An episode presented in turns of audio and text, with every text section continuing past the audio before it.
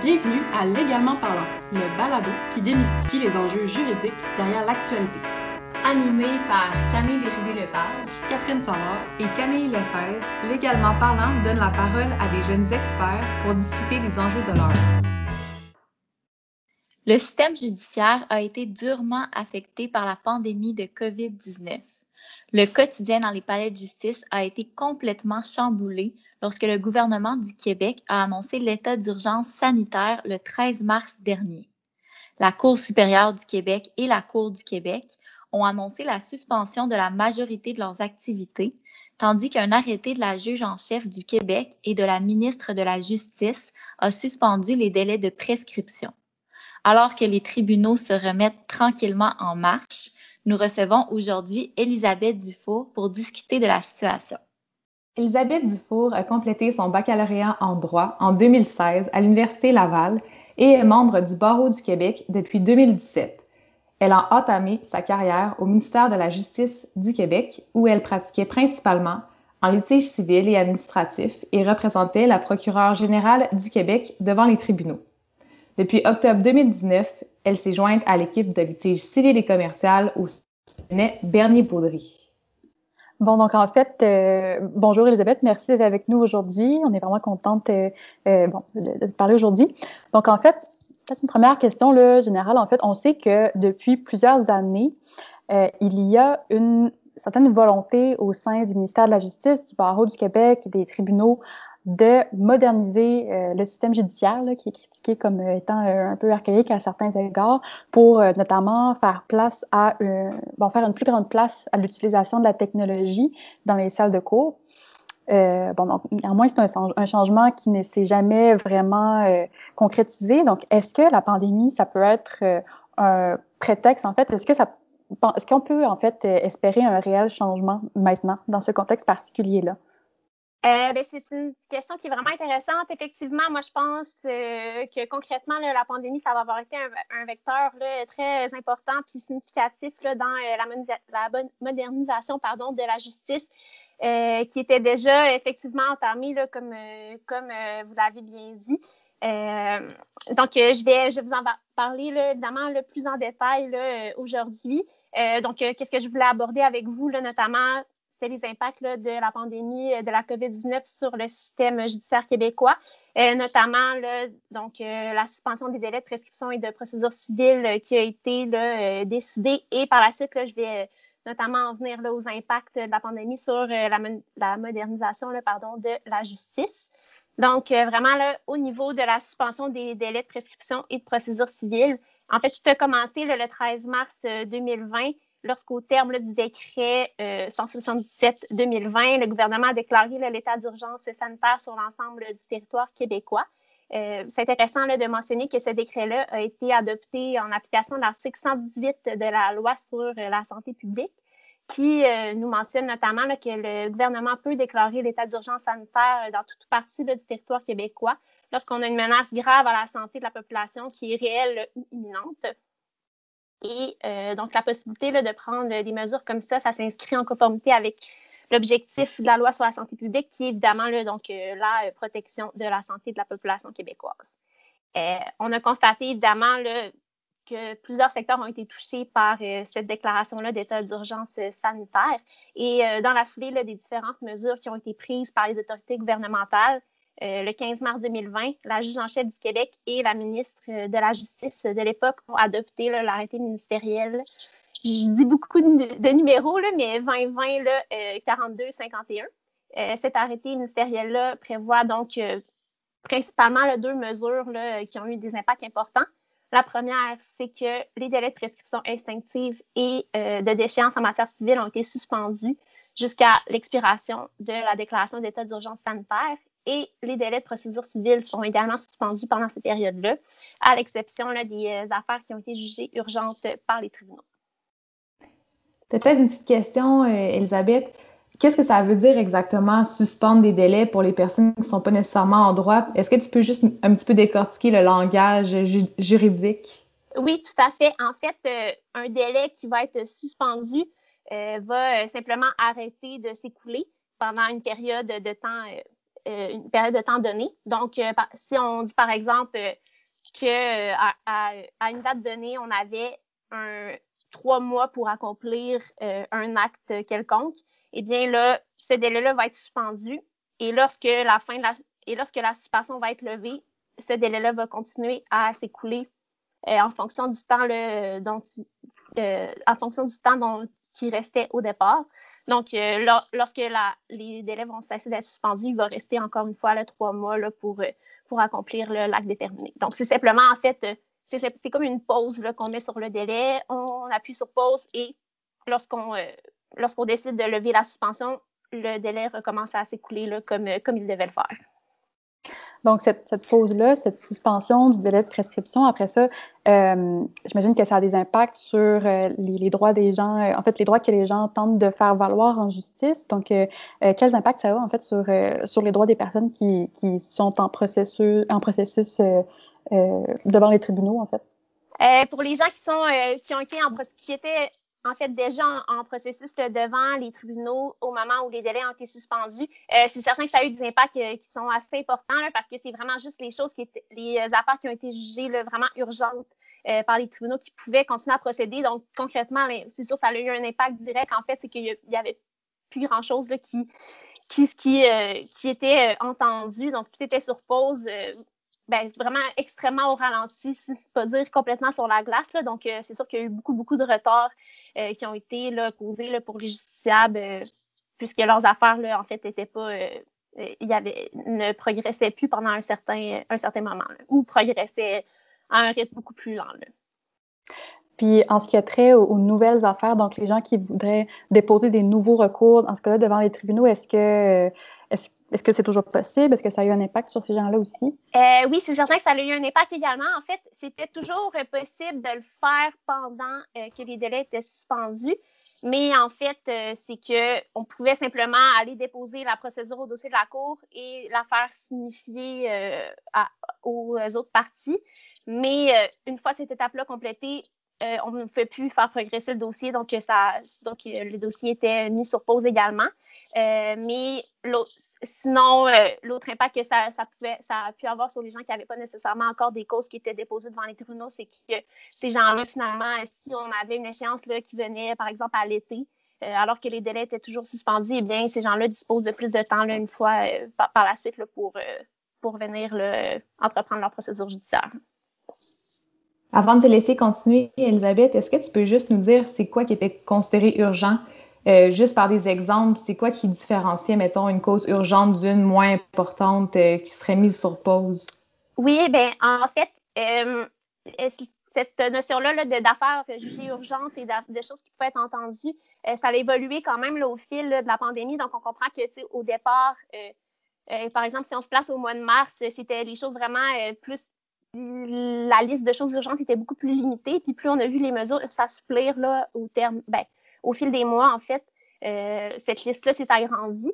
Mais on peut penser là, notamment aux demandes d'injonction euh, provisoire, euh, aussi les ordonnances de sauvegarde et les CG avant jugement. Donc, dans des situations où, où on peut, on, peut pas, on pouvait pas se permettre d'attendre. Euh, on, on, peut craindre de perdre, on peut craindre de perdre un droit en fait.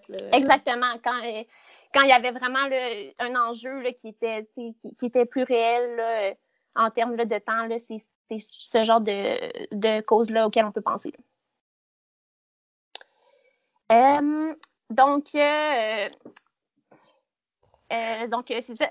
en fait, comme je l'ai mentionné, là, tous les délais là, pour déposer les demandes en justice, ça a été suspendu. on a parlé un peu là, des délais de prescription. Donc, ces délais-là ont été suspendus. Et tous les délais de, aussi de procédure civile. Donc, on, on a mis une distinction entre les délais de procédure civile et les délais de prescription. Euh, deux types de délais différents. Euh, en ce qui concerne les délais de procédure civile, c'est ceux qui sont prévus par la loi pour euh, déposer différentes procédures ou pour proposer divers actes au fil du processus judiciaire. Donc, toutes ces échéances-là ont été également suspendues, en plus des délais de prescription qui sont les délais qui sont prévus par la loi pour nous permettre de déposer des procédures judiciaires selon un événement donné. Super. Donc, euh, bon, donc on, a parlé des impacts sur euh, les gens euh, qui, font valoir leurs droits devant les tribunaux. Cela dit, bon, toi-même, tu es, avocate, tu pratiques, donc ça, on imagine que cette situation-là a eu des impacts sur la pratique d'un point de vue d'avocat aussi. Est-ce que tu, veux nous en parler un peu? oui, c'est certain que ça a eu, ça a eu des impacts assez importants, surtout euh, comme on a pu le constater, tout le monde un peu dans notre quotidien, du jour au lendemain, là, notre vie a beaucoup changé. Donc, c'est sûr que un peu euh, de cette manière-là, du jour au lendemain, la profession, la pratique euh, quotidienne a vraiment changé. En fait, comme les délais de un peu les délais de procédure civile et les délais de prescription, c'est un peu ce qui nous permet de faire avancer les dossiers. Donc, n'ayant plus de délai pour accomplir quoi que ce soit donc dans les dossiers, dans les instances judiciarisées, ben, c'est certain que les, dossiers ont cessé d'avancer. Donc, euh, pendant les, premières semaines, avant que le système de justice s'adapte, c'est sûr que ça allait été, euh, disons, très tranquille. C'était difficile de voir euh, comment ça allait évoluer. Mais au, fil des semaines, donc, les autorités gouvernementales et le, ministère de la Justice ont, mis en place différentes mesures qui nous ont permis tranquillement de, de, continuer à pratiquer, donc notamment les audiences virtuelles, les audiences euh, par téléphone. Euh, donc, on, a vu aussi euh, la possibilité de signifier certains actes de procédure qui pouvaient l'être seulement en personne avant par des moyens technologiques. Donc, c'est sûr qu'au départ, ça a été, ça a fait une grande différence, mais au fil des semaines, la pratique s'est adaptée, puis on a pu là, tout de même continuer de, faire avancer nos dossiers, mais certainement pas de la manière dont, on pouvait le faire avant. J'aimerais juste faire une petite euh, précision là, parce qu'on parle euh, euh, de délai, puis peut-être qu'on prend pour, pour acquis que, que que nos auditeurs et auditrices euh, vont savoir la raison là, pourquoi euh, euh, les délais ont, ont été, en fait, on a suspendu les, les, délais de prescription et de procédure civile. en fait, bien évidemment, c'est parce que les, les tribunaux, dont la Cour supérieure du Québec et la Cour du Québec, ont, ont, arrêté en fait leurs activités. Donc ça, c'était le fait de suspendre les délais ça permet euh, d'empêcher que qui que ce soit euh, perdre, perdre des droits euh, finalement résultant de, l'arrêt des, des, procédures devant, devant les tribunaux.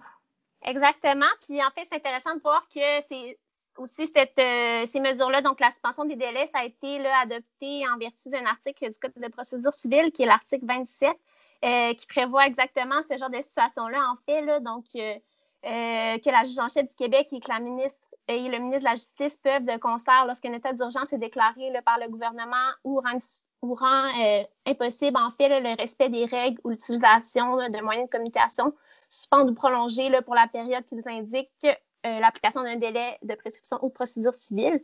et en fait, là, quand on va voir l'extrait des débats parlementaires qui ont précédé l'adoption de cet article-là, on voit vraiment que c'était on avait prévu ce genre de situation-là finalement dans la loi euh, en disant que cet article-là visait euh, précisément à assurer le fonctionnement des tribunaux et la poursuite des affaires euh, lorsque des faits ou des circonstances exceptionnelles surviennent qui touchent l'ensemble de la population ou une large partie de celle-ci et que si rien n'était fait, ça pourrait empêcher une administration correcte de la justice.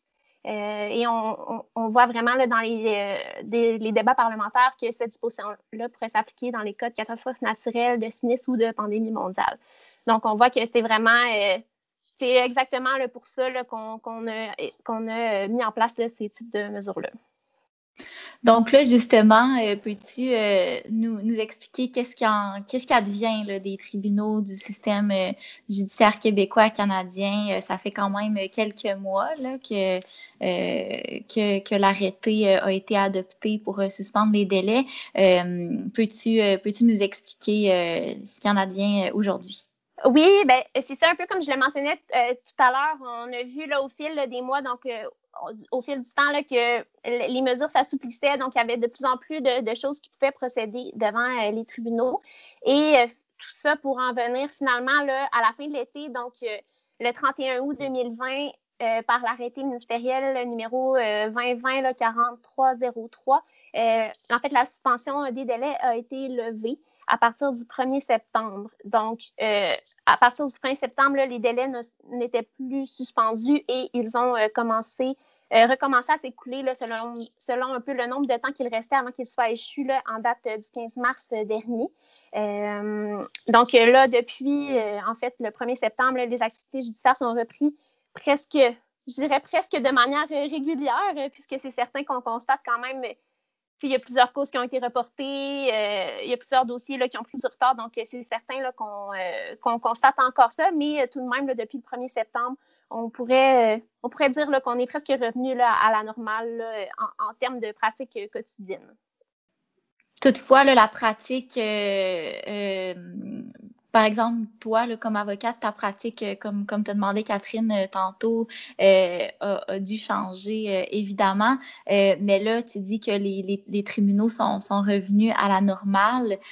toutefois, vous ne plaidez pas en personne, si je ne me trompe pas. en fait, il y a, certains ça dépend des situations. En fait, depuis, depuis, les, depuis les premières semaines de la pandémie, euh, il y a eu la mise en place de, certains, de certaines pratiques qui, euh, qui sont encore là, euh, qui font encore partie là, de, notre quotidien aujourd'hui, donc notamment les audiences virtuelles qui sont possibles maintenant, donc et les audiences par téléphone. Euh, il y a également eu la mise en place du greffe euh, judiciaire numérique. Donc, euh, c'est certain qu'il y, a quand même, on peut dire, revenu à la normale, mais on, ressent encore quand même certains impacts de, la pandémie puis les nouvelles pratiques qui ont été mises en place dernièrement qui, font, qui font partie de notre quotidien quand même en ce moment.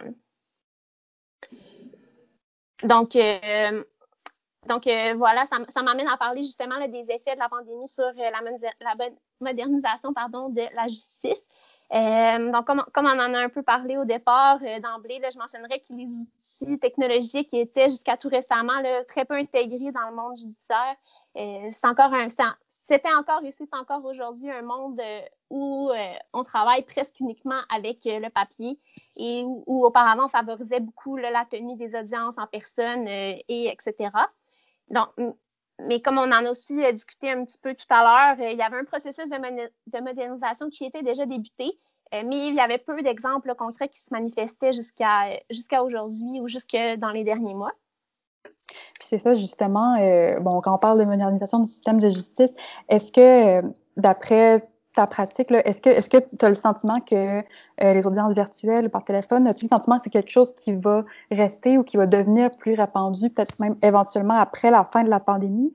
Ou euh, est-ce qu'il y a des aspects négatifs qui sont trop importants et, qu'on sait déjà qu'il va falloir repenser certaines choses? C'est quoi ton peut-être ton sentiment là-dessus?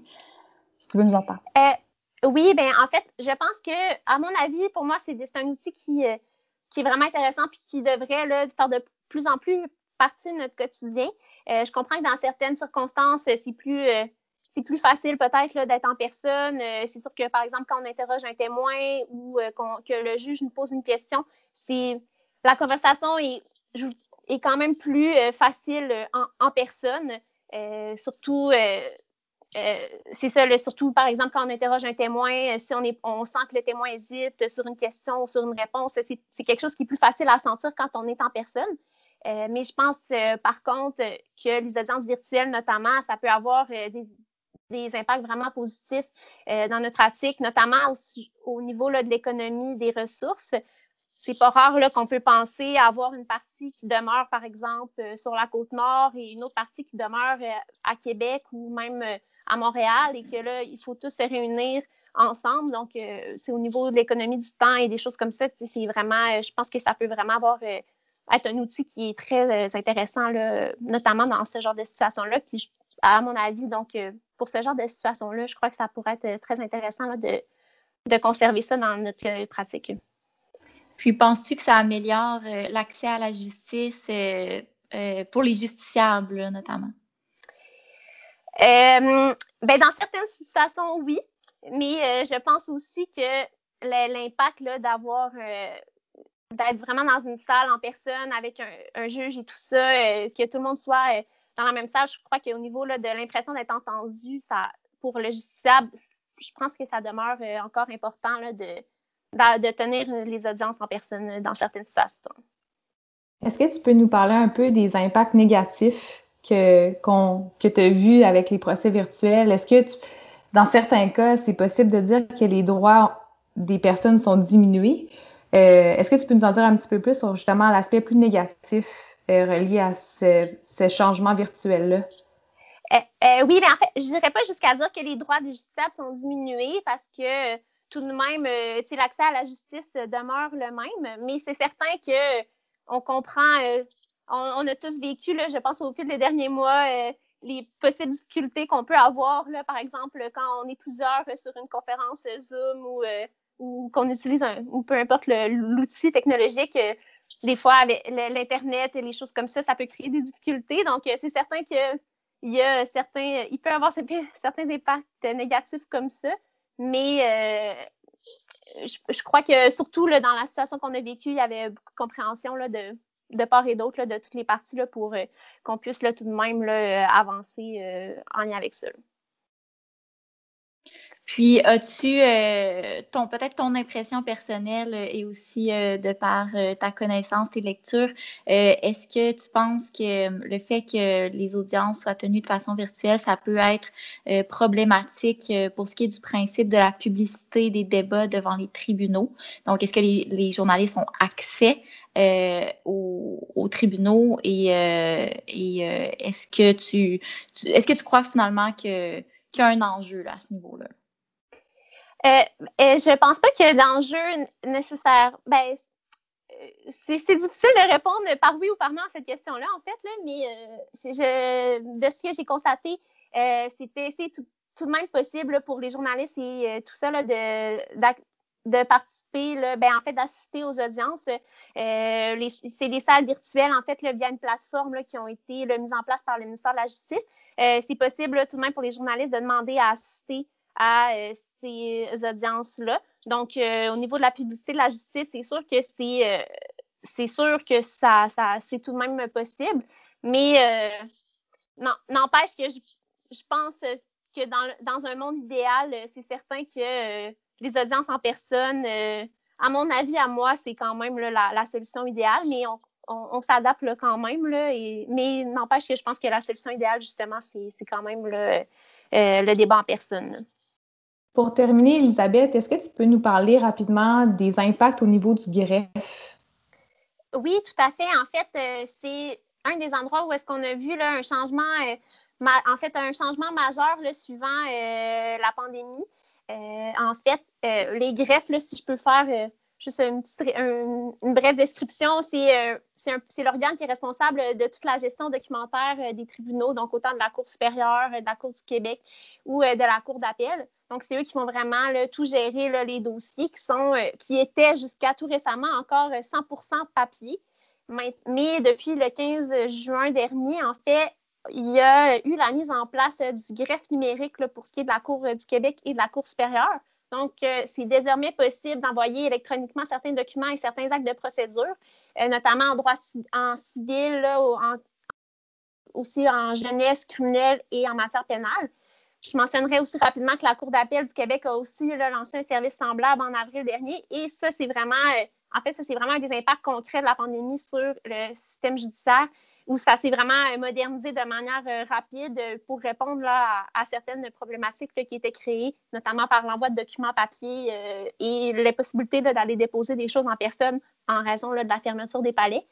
Donc, ça, je trouve que c'est un des impacts les plus intéressants que la pandémie a eu sur euh, le système de justice, puisqu'on ça a vraiment donné un coup de pouce au terme de la modernisation. Donc, euh, c'est quand même un peu paradoxal de, penser qu'en 2020, on avait euh, encore là, un système de gestion documentaire qui était 100% papier, mais là, on voit là, que tranquillement, là, ça, ça commence à se moderniser. Donc, c'est pas tous les documents qu'on peut déposer encore de manière technologique, mais c'est quand même un, début et, un, bon pas dans, dans cette direction-là, à mon avis.